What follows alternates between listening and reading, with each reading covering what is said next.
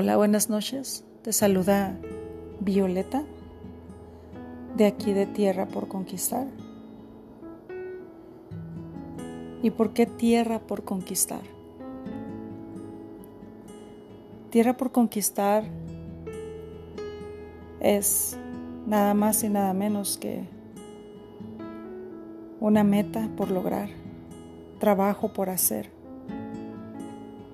sueños por volverse realidad, inspiraciones puestas en palabras o en letras, tierra por conquistar, además, y lo más importante,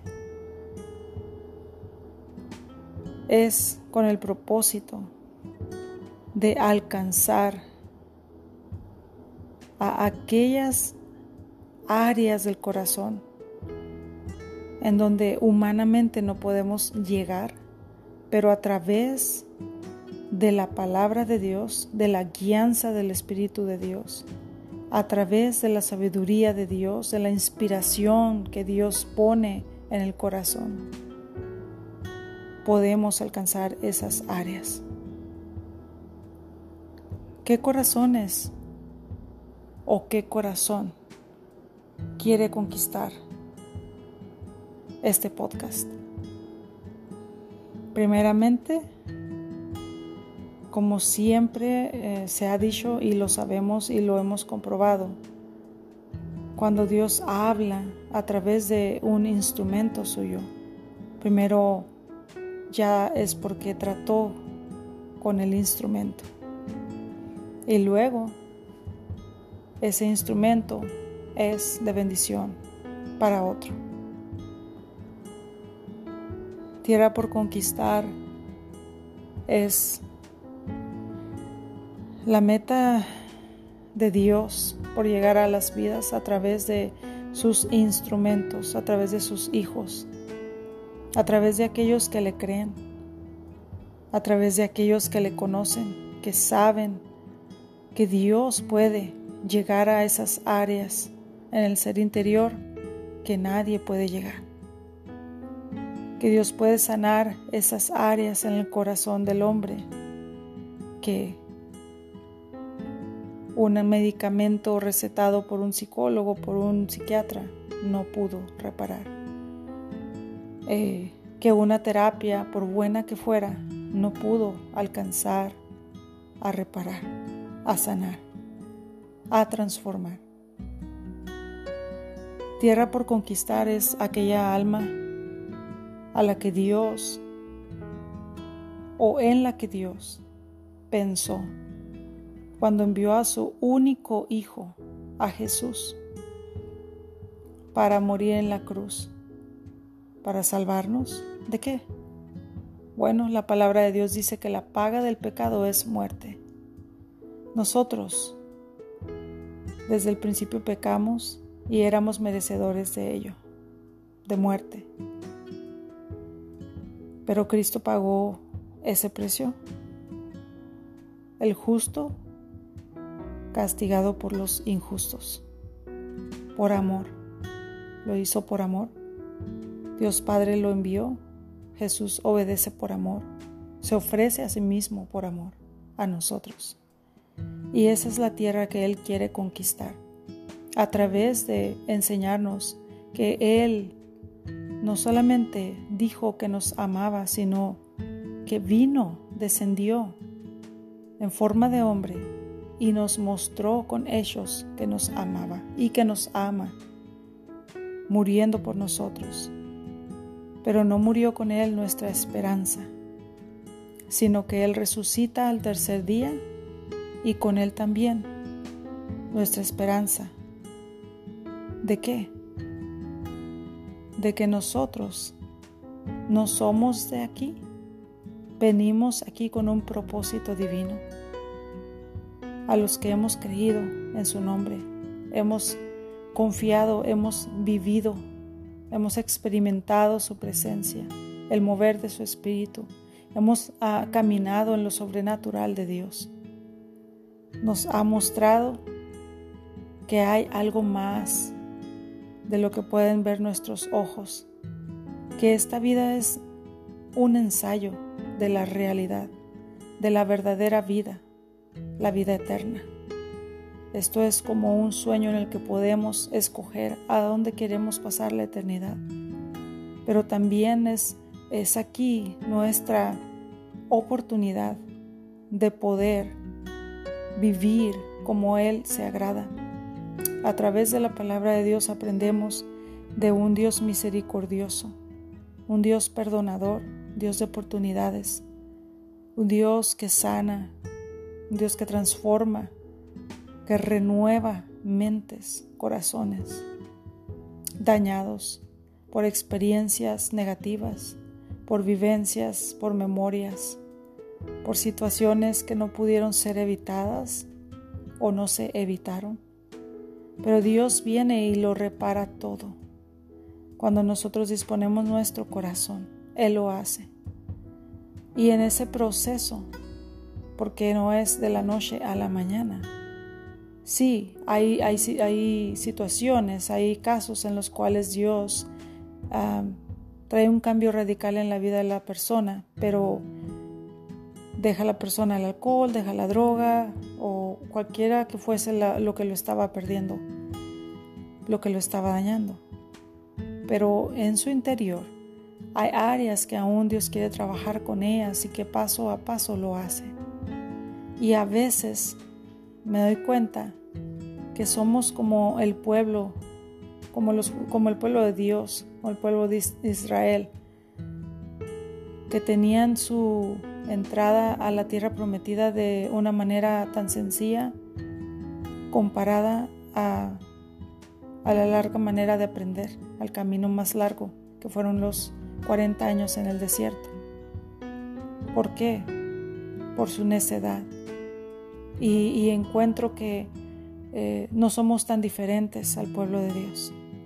Encuentro que hemos sido necios, que aún ahorita, a través de, mientras transcurren los días, perdón, durante esta emergencia mundial, podemos ver la necedad en el hombre, en nosotros mismos también, en algunas ocasiones, en que no entendemos y, no logramos alcanzar a tomar esa decisión, no, no, no somos Ah, capaces todavía de comprender, de, entender la magnitud de lo que Dios está haciendo, de la voz de Dios ahorita hablando. Y seguimos necios y renuentes y seguimos ah, llevando la contraria a las autoridades. Hablo, estoy generalizando, eh, de no obedecer a autoridades, de no respetar autoridades espirituales como pastores, eh, de no respetar a la ley, de bueno, tantas cosas que, se están mostrando ahora, no respetarnos como seres humanos. En mi experiencia, ah, como dijo mi hijo pequeño, soy una a people's person, me gusta trabajar ah, donde puedo ver diferente gente durante el día. Aprendo mucho y, puedo ver que mucha gente, una cantidad grande, de personas, un porcentaje grande. En lugar de ser más ah, comprensivos de la situación que se vive, al contrario, parecen estar más necios ahora que antes. No, no, no entienden y, y no respetan que gente está pasando por situaciones difíciles, negocios pasan por situaciones difíciles, no hay compasión, no hay entendimiento. Entonces, por eso es que grabo esta corta reflexión. No hay esperanza en el mundo. En el mundo no lo hay. No lo hay en la gente, no lo hay en el trabajo, en los negocios, en, en los doctores. Nuestra esperanza está en Dios. Nuestra esperanza está en Cristo. Ahí podemos encontrar esperanza en Él. Él es quien puede llegar al corazón, a lo más profundo, el que puede evitar a una persona a que se suicide, el que puede detener a una persona eh, de la ansiedad, de la depresión, de todas estas situaciones que le están agobiando por lo que le está rodeando. No hablo de una situación hormonal, sino hablo de algo espiritual, de algo que está ahí en el corazón del hombre. Entendemos y estamos entendiendo que el problema está y radica en el corazón del hombre. Pero hay esperanza, aunque no lo parezca. Hay esperanza en Dios, en Cristo Jesús. Él dejó su Espíritu Santo para ayudarnos en estos momentos, para estar a nuestro lado, para ser nuestro consolador, para fortalecernos, para guiarnos, para aconsejarnos, para dirigirnos en toda esta situación que nos rodea. Dígase eh, físicamente, emocionalmente, mentalmente, em, económicamente, eh, llámese eh, el área que se llame. El Espíritu Santo de Dios está capacitado, enteramente capacitado para ayudarnos durante esta situación mundial. Él está enteramente capacitado.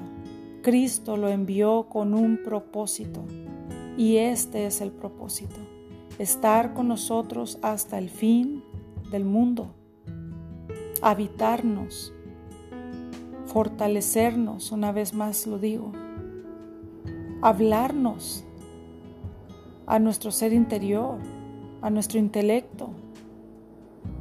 Así que en esta hora te ofrezco a Cristo, su amor, su espíritu de poder, a Dios Padre, que con sus cuidados nos puede rodear en estos momentos. Él todavía puede sanar, restaurar, levantar, fortalecer, renovar las vidas, las mentes, los corazones. No ha perdido, su poder no ha menguado sigue siendo el mismo de ayer, de hoy y por los siglos. Y lo que sucede a nuestro alrededor no es culpa de Dios. Lo que sucede a nuestro alrededor nos lleva a otro mensaje, al mensaje de el sembrador, a la ley de la siembra y la cosecha. Lo que se sembró un día, hoy se está cosechando. El mundo lo está cosechando. So,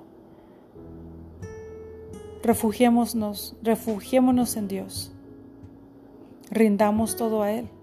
Pidamos perdón, arrepentimiento es la palabra. Es un momento para arrepentirse, para arrepentirnos, para pedir perdón y para unirnos. Como familia, como amigos, unirnos, unirnos en amor, ayudarnos unos a otros y ser de bendición no dejar de ser de bendición y, asegurarnos de que la luz de Cristo siga brillando en nosotros. Bueno, esto es todo por ahora. Espero ah, haya sido de bendición. Y espero también que en un momento en que piensas que ya no hay nada que hacer, recuerdes de clamar a Dios. Cuando tú no puedes, Él puede. Buenas noches. Violeta para Enfócate y para Tierra por Conquistar. Dios te bendiga. Bye bye.